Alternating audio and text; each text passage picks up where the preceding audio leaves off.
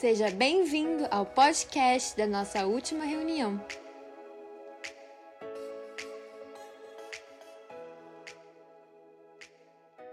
Nós somos convidados pelo, pelo pessoal para pregar junto a respeito de adoção, né? É, para contextualizar todo mundo que está aqui.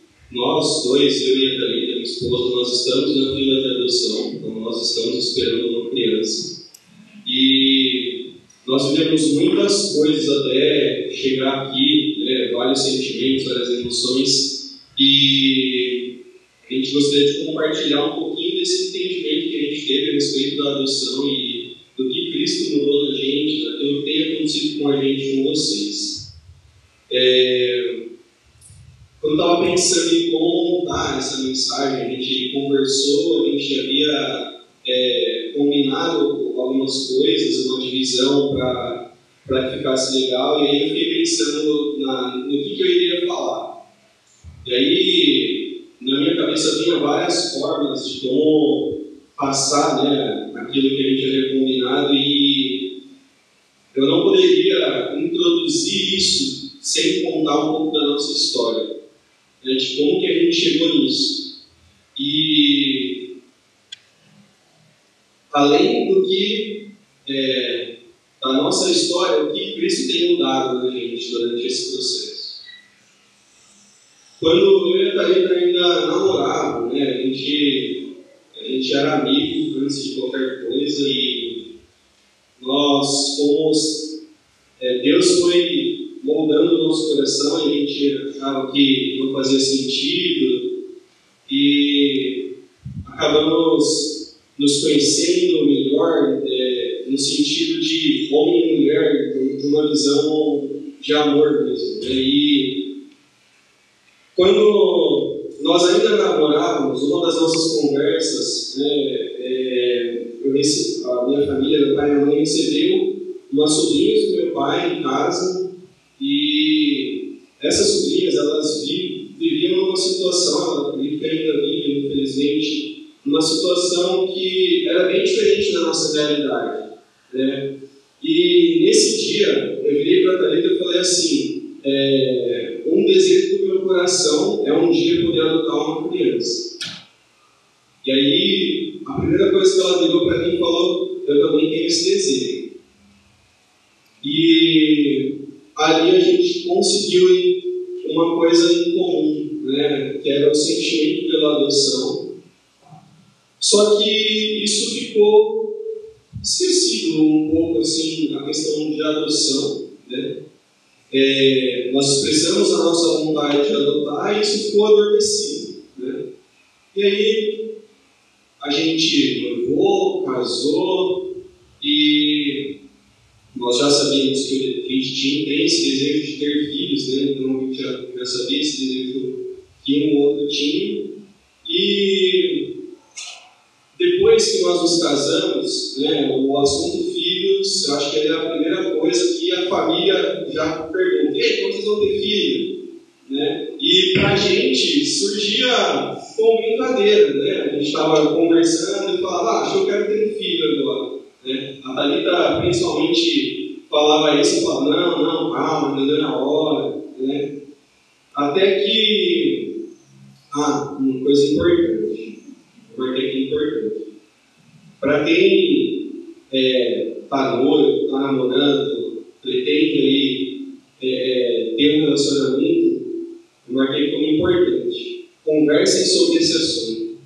Conversem a respeito do que um outro espera a respeito de filhos, sobre adoção também, que é algo que é muito importante, é, porque às vezes um tem uma expectativa e o outro tem uma expectativa diferente. Vou dar um exemplo para te usar, Porque ele fala assim que ele quer ter sete filhos. Ó, dez, melhorou lá. E eu tenho certeza que eles já conversaram a respeito disso, mas eu estou brincando assim, mas é, é, algo que é muito real. Conversem. Esse é um assunto que vai ser muito importante dentro da, da caminhada da construção familiar de vocês. Então, essas brincadeiras né, que a aumentar. E o sentimento ele começou a ser diferente. Né? Esse, esse assunto ele começou a ser né, novamente dentro da nossa casa. A gente começou a falar a respeito de filhos e isso não foi um fator decisivo para a gente adotar uma criança.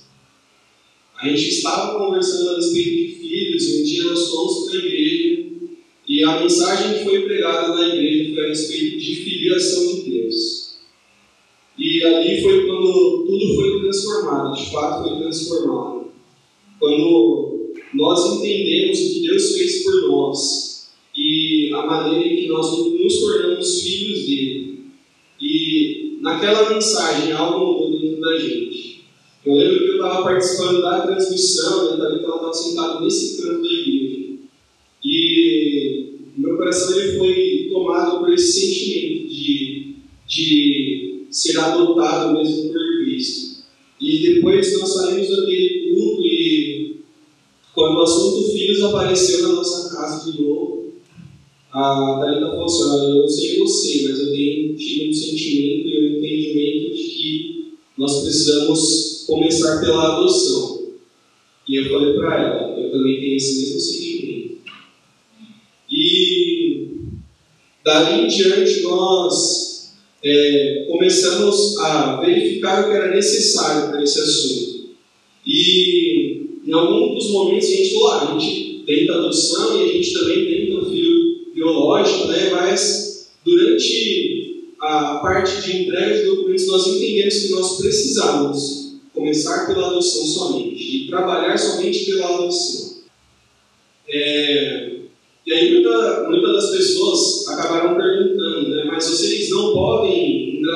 engravidar biologicamente, vocês não têm, têm algum tipo de problema, e não é por isso. Nós nunca tentamos. Quando nós entendemos de Cristo que nós precisávamos começar pela adoção, nós não procuramos para fazer um exame, nós não pensamos é, como seria gerar esse filho biológico. Nós entendemos aquilo que Cristo tinha dito a nós e nós seguimos. E durante esse processo, né, onde nós entregamos, né, nós, o primeiro passo é entregar a documentação, como foi falado na sexta, é, quando você entrega o documento, a partir daquele momento, uma chave muda de você você começa a entender é, o que é ser pai. Então, a cada etapa, cada entrevista, a gente é assim, um pouco mais moldado, um pouco mais modificado algo dentro de nós a respeito de sermos pais. Nós tivemos diversos medos, né? é uma etapa que ela é burocrática, é uma etapa em que nós entendemos a necessidade de, da existência dessas etapas. Então nós tivemos muito medo de como vai ser a próxima etapa, será que vai dar certo? Será que eles vão aprovar o, o, aquilo que a gente vai dizer, aquilo que a, a, a intenção do nosso coração? E eu tinha um medo, mas eu tinha que passar confiança, porque a Thalita é uma pessoa que ela vai pensar em todas as possibilidades. Sabe, Vingadores, quando o Doutor Estranho olha todas as possibilidades, essa é a cabeça da Thalita.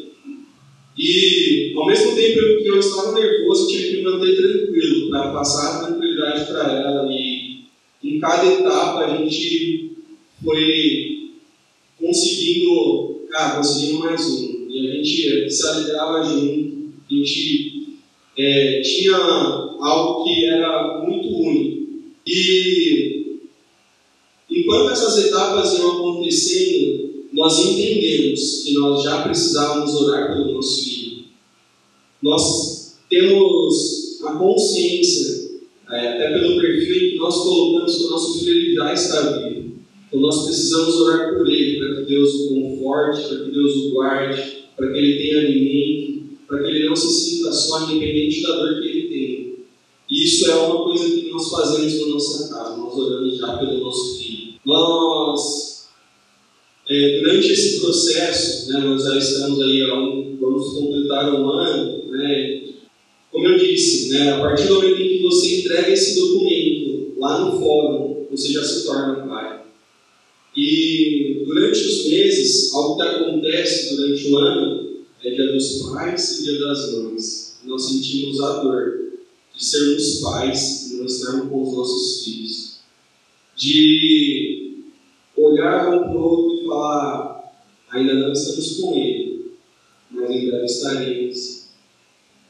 É, eu tive esse entendimento no, no Dia das Mães, né? O Thalita estava bem pequena, assim, ele perguntei, ela falou, não. Daí um, um pouco, passaram alguns dias, ela falou, olha, eu fiquei meio, meio triste, né? Porque a gente não está com o nosso filho ainda.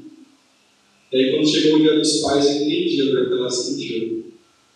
De você ter o sentimento de ser um pai, ainda não estar com seu filho. Mas em tudo isso, Deus ele despertou uma esperança no meu coração. Ele me apresentou o quanto é similar à adoção à vida dele. Eu vou explicar isso. Quando você espera um filho por adoção, ela é bem próximo com a volta de Cristo.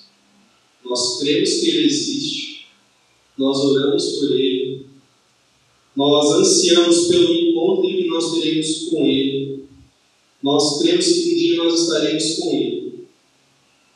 E é esse o sentimento que nós temos. Eu entendo hoje um pouco mais do que é esperar por Cristo, porque hoje eu espero meu filho.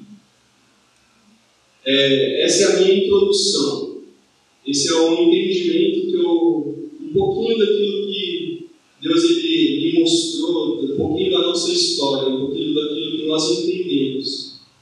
Nós hoje nós temos o sentimento de que nós somos pais e o quão parecido é adotar uma criança com a verdade de Cristo. A Thalita, ela tem uma mensagem incrível. Aumenta a expectativa. Boa noite, gente. Boa noite. Fazer chorar ali, eu não vou falar. Antes de entrar aqui que o Senhor preparou meu coração, é só complementando alguns pontos que o Pedro trouxe. É, o fato do Senhor ter nos conduzido a.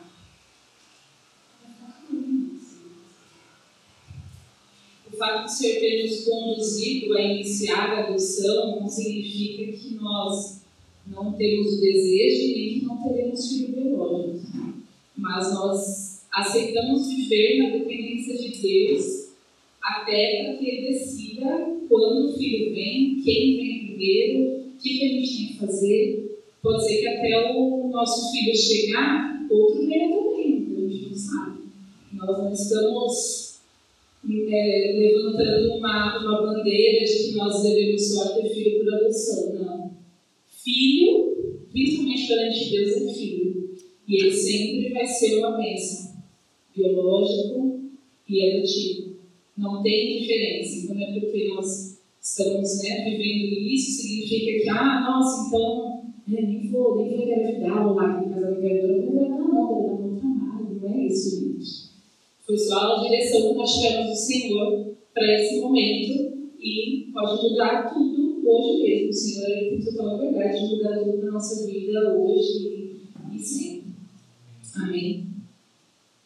E eu vou, o Felipe já que já trouxe um, um resumo do que foi. A gente não vai entrar muito nos detalhes burocráticos. A gente teve ontem esse momento para entender como funciona o processo de adoção. E nós já passamos por todas aquelas partes que quem estava aqui ouviu, já fizemos todas as entrevistas, pegamos todos os documentos, ficamos por sete meses nessa expectativa e em julho desse ano nós entramos de fato na fila. Então às vezes a pessoa pergunta, e agora, o que, acontece? A gente fala, gente espera. Qualquer hora o telefone toca e fala, olha, tem uma criança aqui, você quer me conhecer? Pode ser que aconteça agora, daqui a amanhã, pode ser que demore alguns anos, então a gente só está esperando. A, a minha irmã está aqui e ela pode testemunhar que eu, minha, ela, minha mãe sempre brincava o seguinte, quando ela ficar grávida, a gente vai internar ela, porque ela é tão ansiosa, e ela não vai saber esperar nove meses, ela vai dar muita trabalho com gente. E eu falava mesmo, gente, nove meses é muito tempo. Eu quero que eu descobri onde tem uns quatro, assim, né? Rapidinho, sabe, sete nome, já faz tudo direitinho. Aí Deus vira na gravidez que eu nem sei cumprir. Só que o que é mais impressionante é que a gente está muito em paz. E isso não vem de mim, isso vem do próprio Espírito. A gente está muito em paz, a gente fala do nosso filho com alegria, a gente compra presente para ele, a gente ora para ele, a gente escreve para ele, mas a gente não sabe como vem.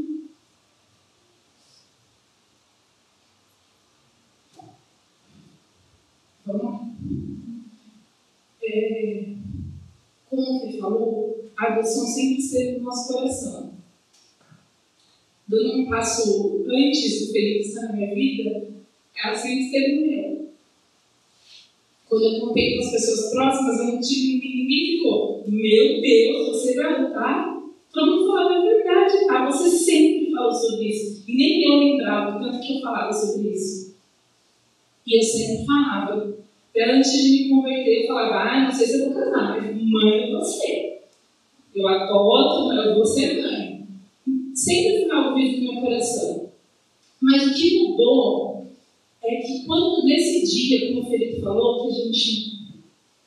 O Senhor nos rodou de uma forma, num entendimento de filiação, de, no meu sentimento, e até hoje eu tenho sentimento de, de estar assim, inconformado. Eu falo, como assim, o Deus que criou todas as coisas no meu Pai?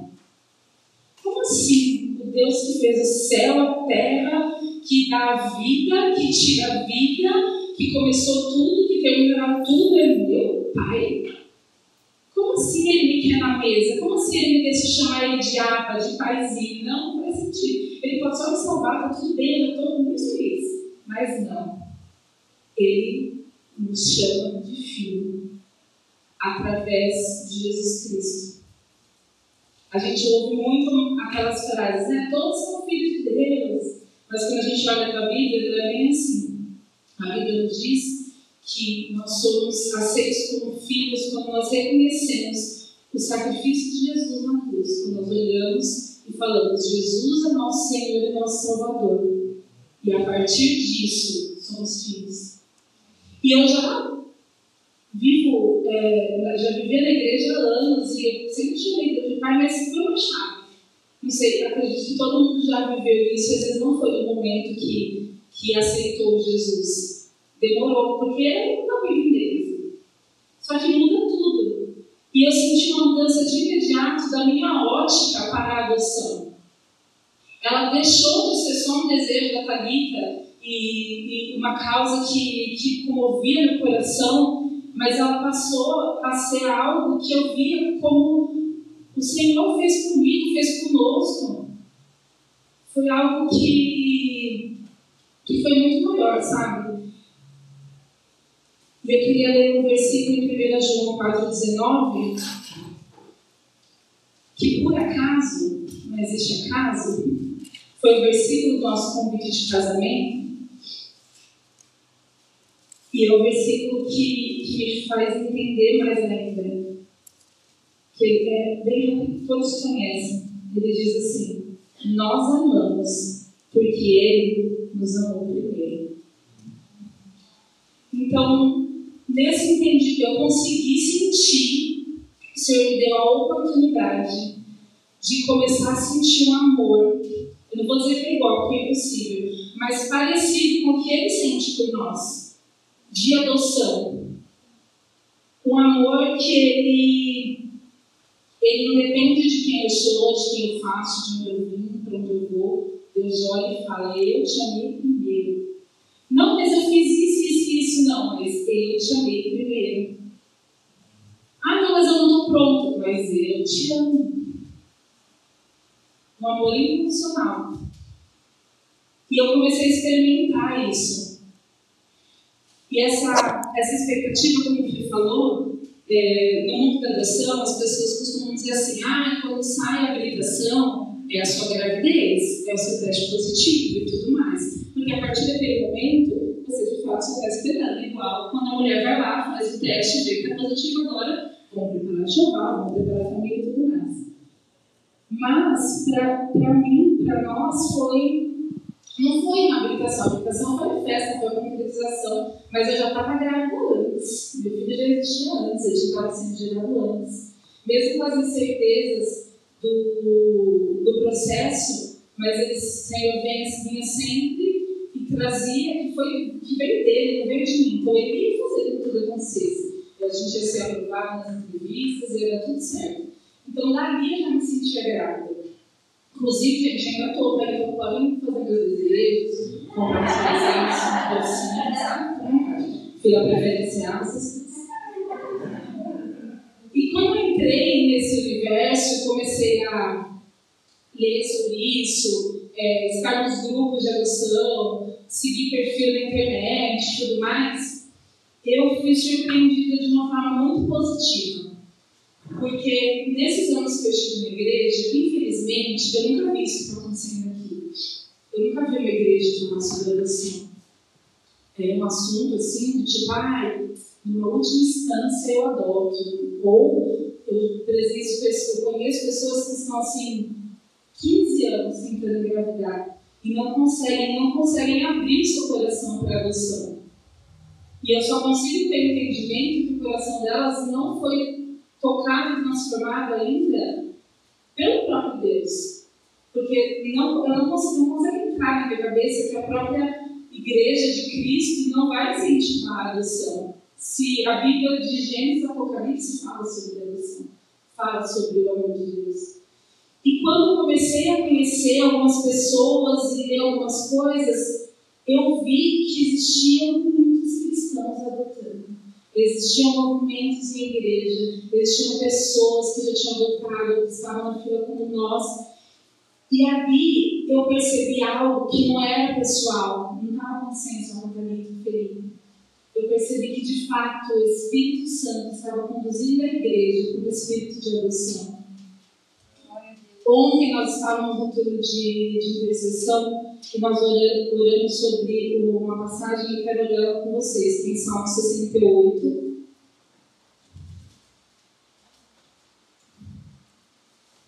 Pode acompanhar aqui também telão, gente,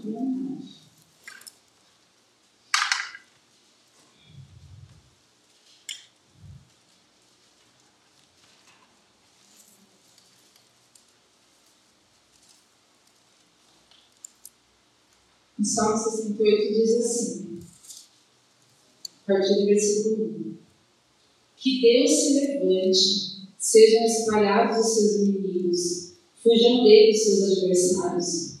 Que tu os dissipes, assim como o vento leva fumaça, como a cera se derrete na presença do fogo, assim pereçam os ímpios na presença de Deus. Alegre-se, porém, ó justos, exultem diante de Deus regozijem-se com grande alegria, cantem a Deus, louvem o seu nome, exaltem aqueles que cavalgam sobre as nuvens. Seu nome é Senhor, exultem diante dele. Pai para os órfãos e defensor das viúvas, é Deus em sua habitação. Deus dá um lar aos solitários, liberta os presos para a prosperidade, mas os rebeldes vivem em terra árida.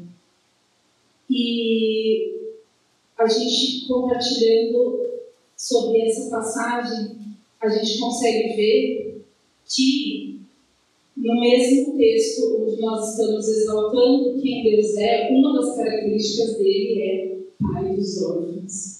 Então não é só numa, num sentido de, de defesa, de não, eu, eu estou defendendo os órfãos, ele está.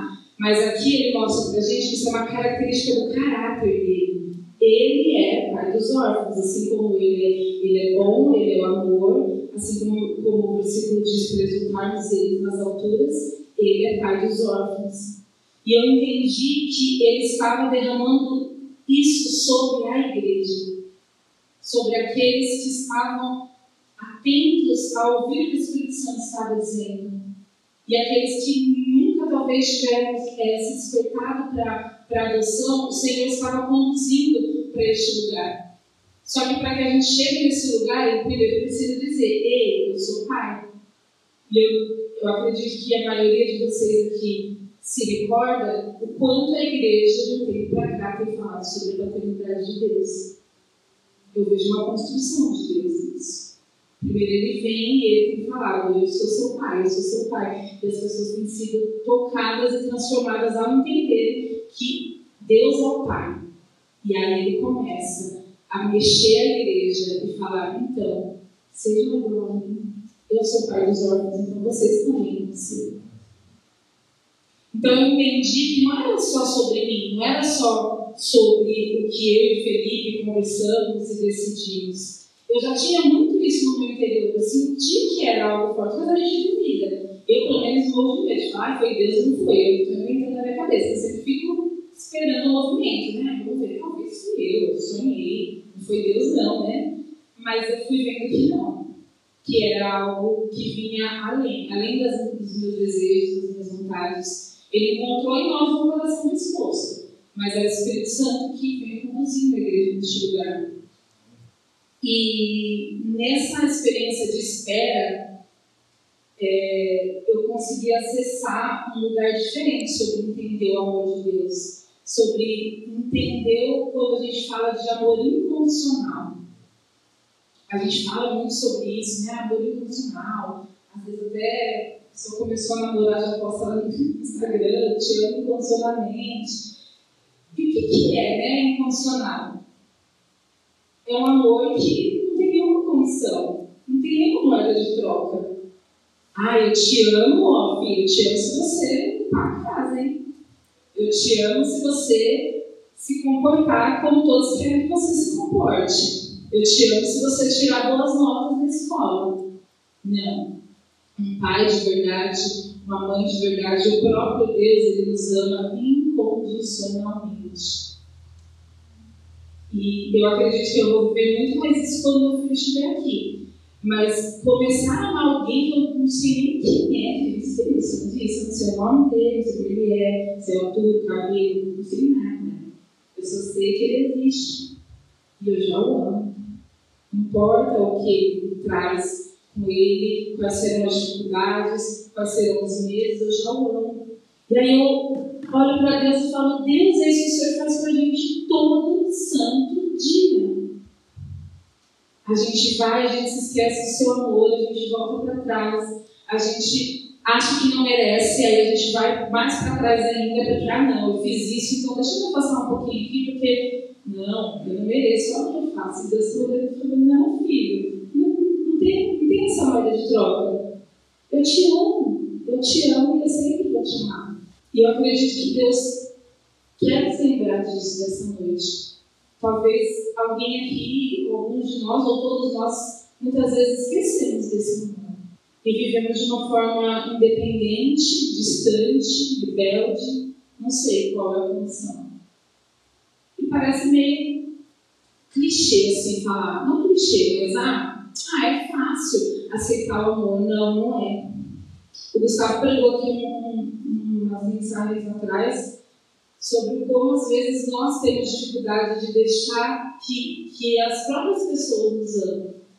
Por traumas, por coisas que a gente viveu, por dificuldades, por vezes que nós amamos e não fomos correspondidos, pode acontecer na nossa casa, em amizades, em relacionamento, e automaticamente isso se transfere para o nosso relacionamento com Deus.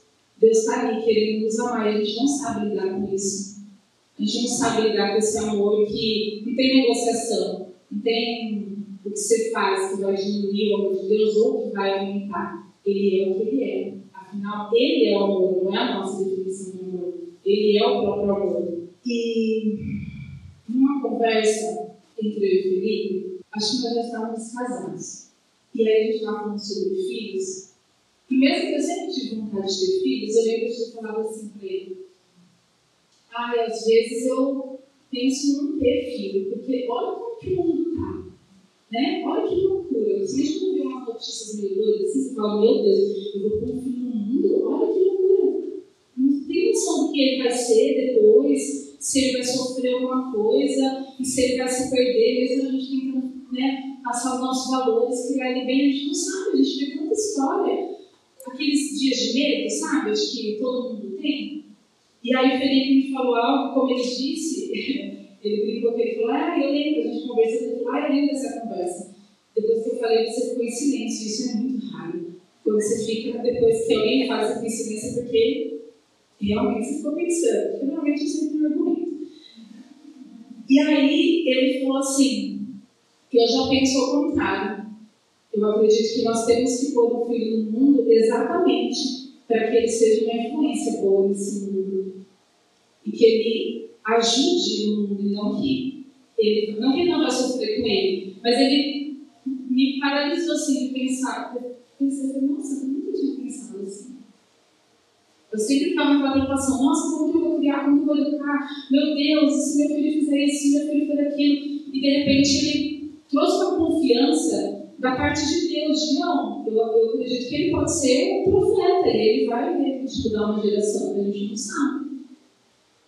E aí eu percebi, de uma forma construtiva, que dentro de mim, a minha visão, a minha concepção sobre família, ela estava deturbada.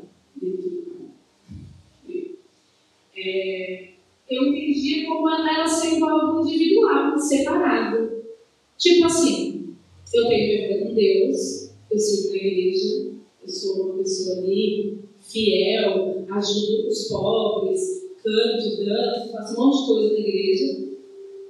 Mas quando se toca da minha vida pessoal ali, meu casamento, meus filhos, não tem nada a ver com, com a parte espiritual, digamos assim. Como se se colocasse em caixinhas, né? Vida espiritual, vida familiar, vida financeira, vida social.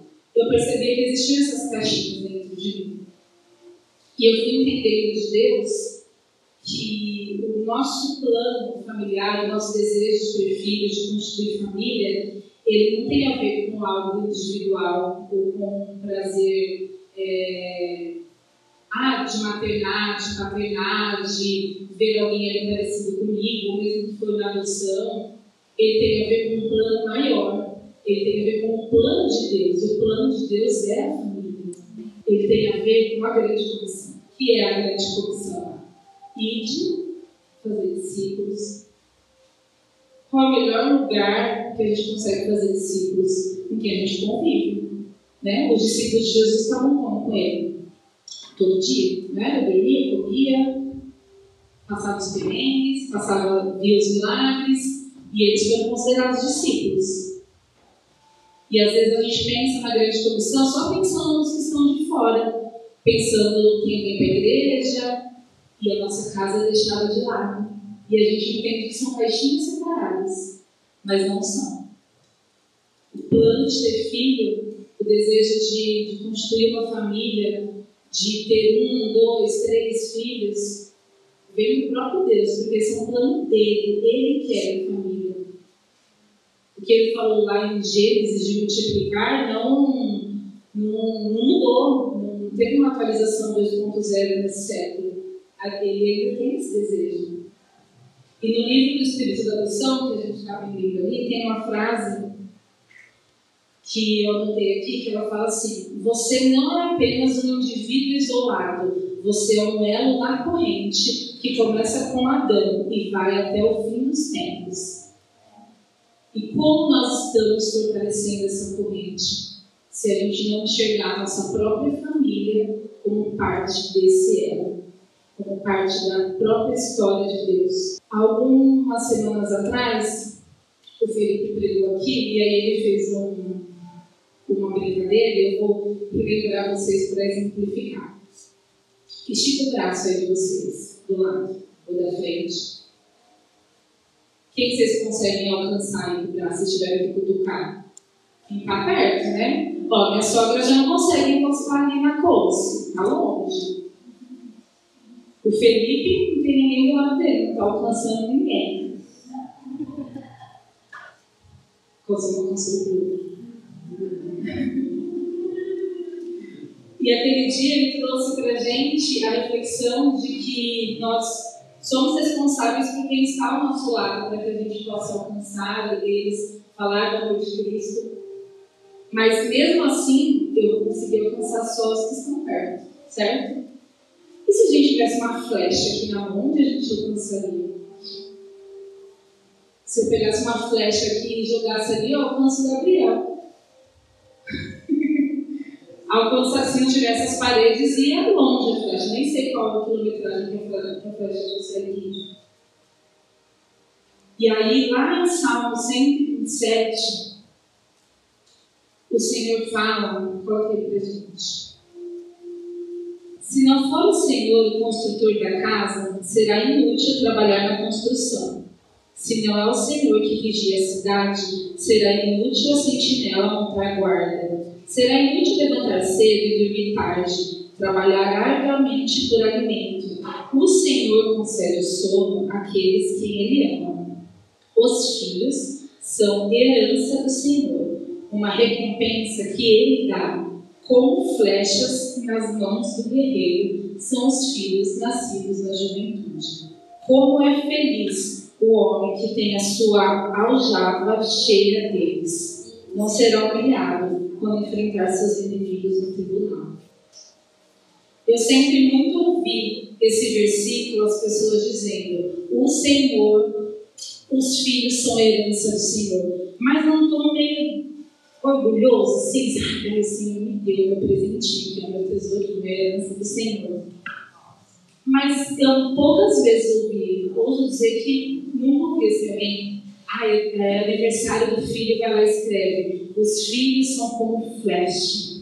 Todo mundo só fala, é herança, no sentido de pegar a herança e é minha, eu vou fazer o que eu quiser.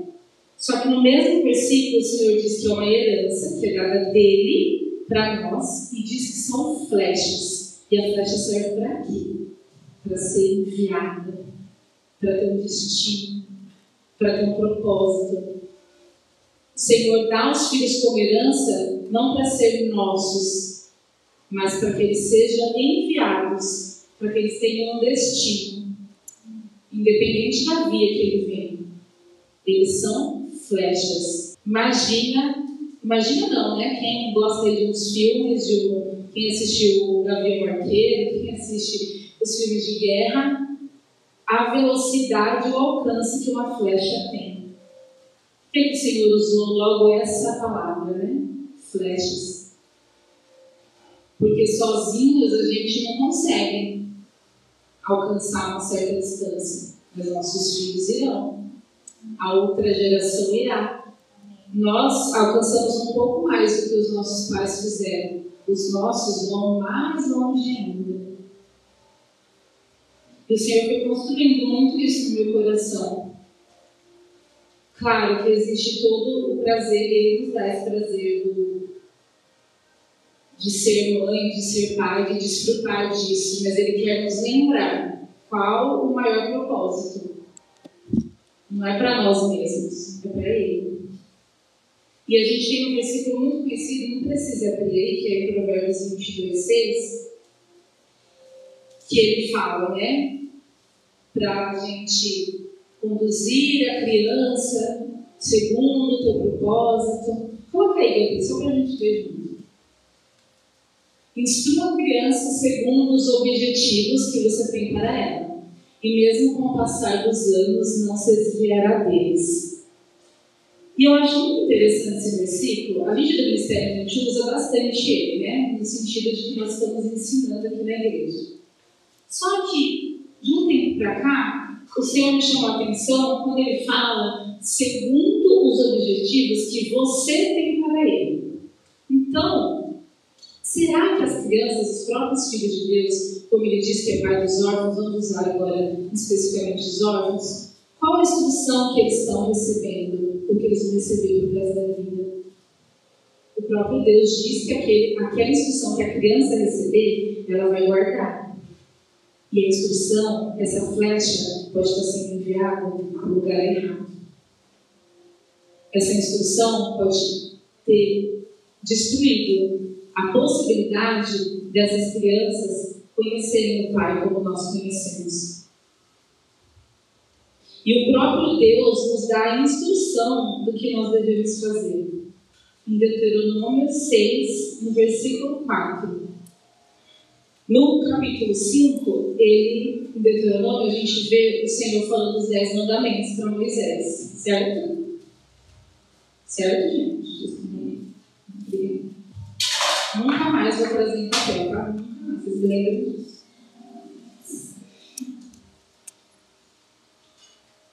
Ele diz assim no versículo 4, capítulo 6. Ouça, ó Israel, o Senhor nosso Deus é o único Senhor. Ame o Senhor, seu Deus, de todo o seu coração, de toda a sua alma e de todas as suas forças. Que todas estas palavras que hoje lhe ordeno estejam em seu coração. Ensine-as ensine com persistência aos seus filhos. Converse sobre elas quando estiver sentado em casa, quando estiver andando pelo caminho, quando se deitar, quando se levantar. Amarre-as como um sinal nos braços e prenda-as nas testas. Escreva-as nos batentes das portas de sua casa e em seus portões. Então, Deus não está falando aqui que a instrução para uma criança, para um filho, amar o Senhor com todo o seu coração, entendimento e alma, está em vir no culto do domingo apenas ou uma ação social no orfanato, um abrigo, onde uma, uma equipe vai lá e faz um teatro e conta do amor de Jesus. E ai, pronto, agora jogamos a semente. Ele entendeu que é o amor de Deus. Não. O Senhor diz que nós precisamos fazer isso com persistência, diariamente, sentando na mesa, andando na rua. E como que a gente pode fazer isso?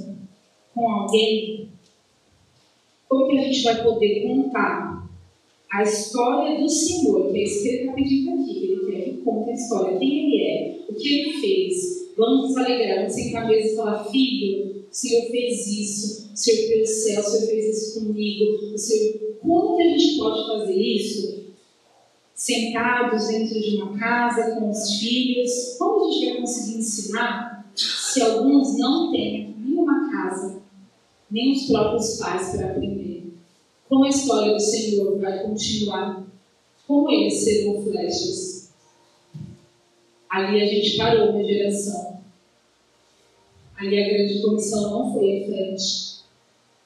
Porque a gente não seguiu o que o próprio Senhor nos colocou. A adoção precisa ser, pelo menos ela será, eu tenho certeza. Nessa comunidade, eu creio que em todas, um dia, um assunto dentro de quando a gente vai falar de família.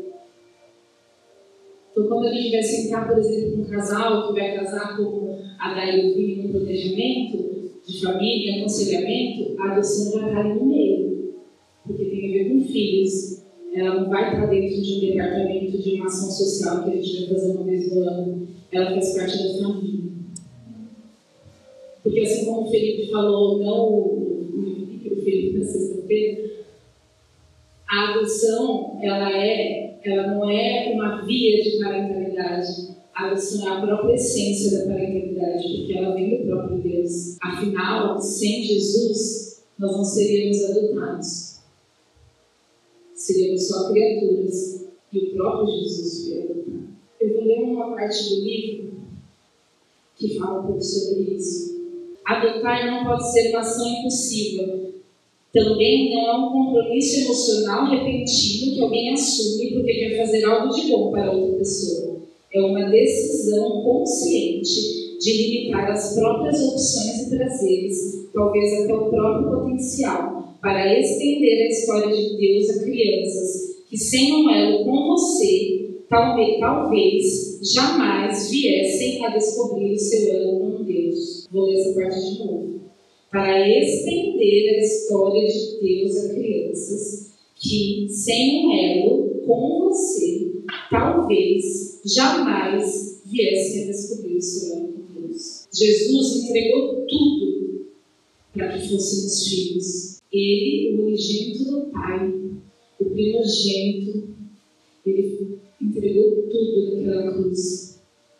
Ele sofreu a pior morte para que aí sim nós olhássemos para o Pai, olhássemos para Deus e aí o chamaremos de Pai.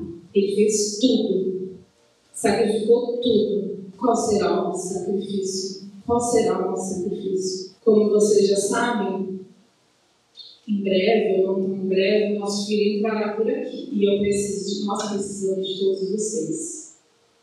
Todos vocês precisam adotar o nosso filho.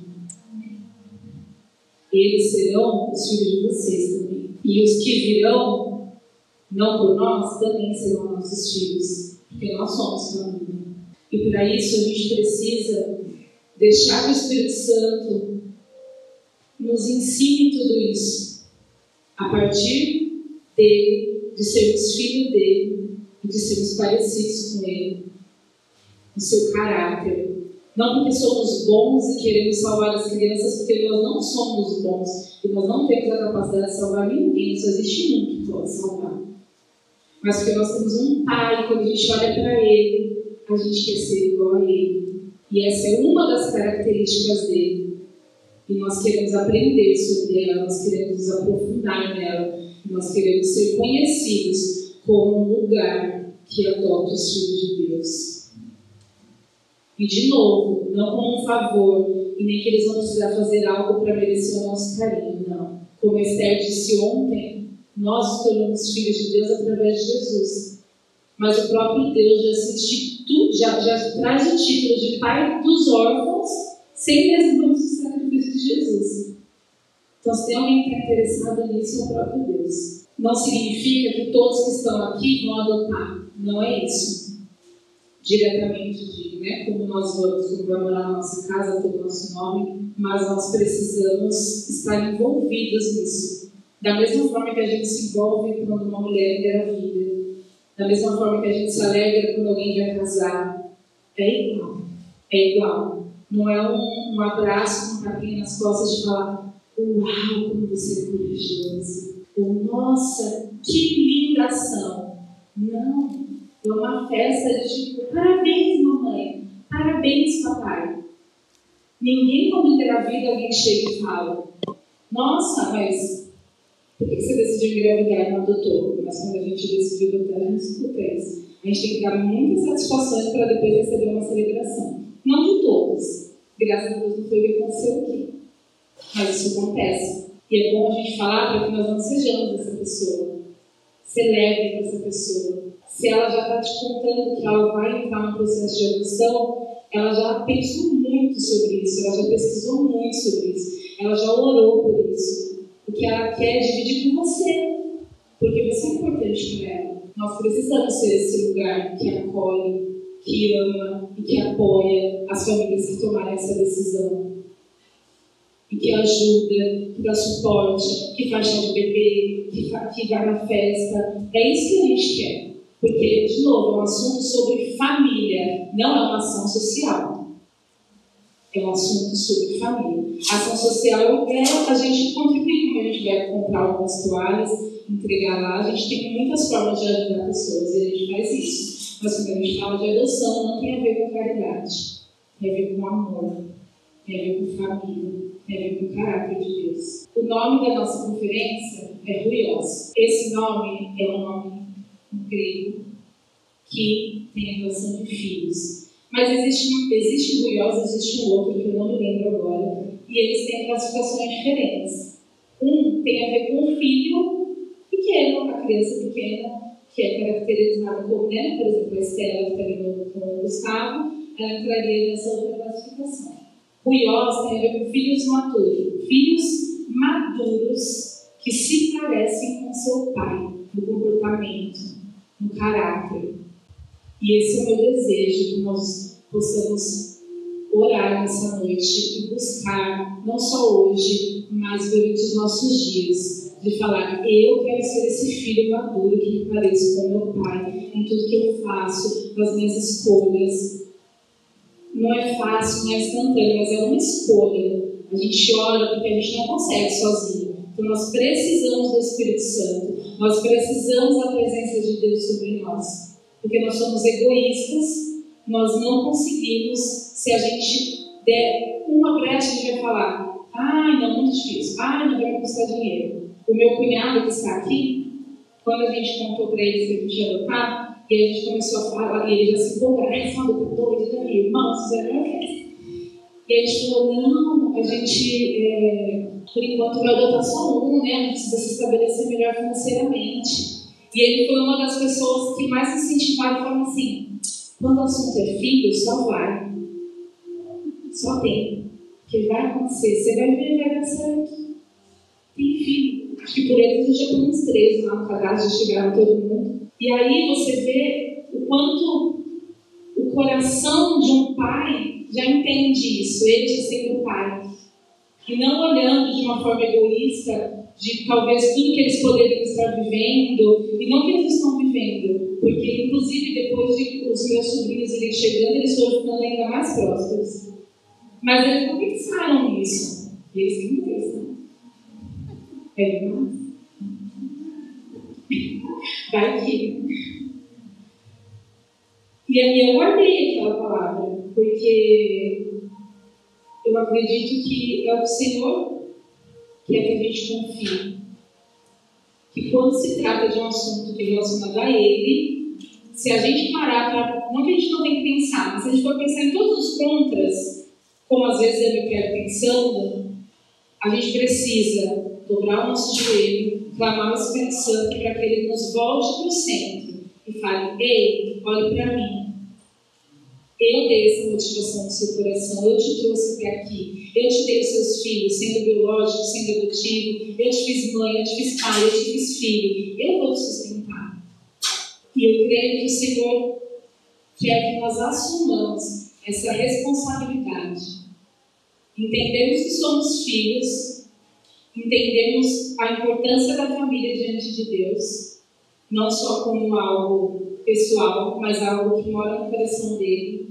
Entendemos que é nossa responsabilidade que a próxima geração, que os nossos filhos sejam flechas e que eles levem o amor de Deus, amar a Deus sobre todas as coisas. E aí Jesus vem e fala: esse é o maior mandamento, amar a Deus sobre todas as coisas e ao próximo como a ti mesmo. Ele resume todos os mandamentos nesses dois. Tudo está resumido nesses dois. E como que a gente vai continuar a história de Deus se a gente não enviar, se a gente não investir tempo, se vocês não contarem todo dia para o João quem Jesus é? Eu vejo João bem pouco. Quem vai ter influência total sobre eles é vocês. Os pais que estão aqui, o, o cutinho, a escola, a gente fica muito preocupado com todas as influências sendo bom, boas ou más, mas quem tem mais tempo de qualidade são vocês. Quem senta à mesa com eles são vocês. E assim como a gente fica admirado com o nosso Pai no céu, é o olhar que os seus filhos têm por vocês. O peso de influência de responsabilidade é muito grande. É muito grande, mas é muito recompensador. Não é, Lu? Ver seus filhos aqui? Nós precisamos contar a história do Senhor para a próxima geração. Podemos fazer cultos evangelísticos, sair na rua, fazer milhares de coisas, mas se não seguirmos Deuteronômio 6, que é uma ordem clara do Senhor, nós estaremos fazendo errado. Nós não estamos assumindo a nossa responsabilidade.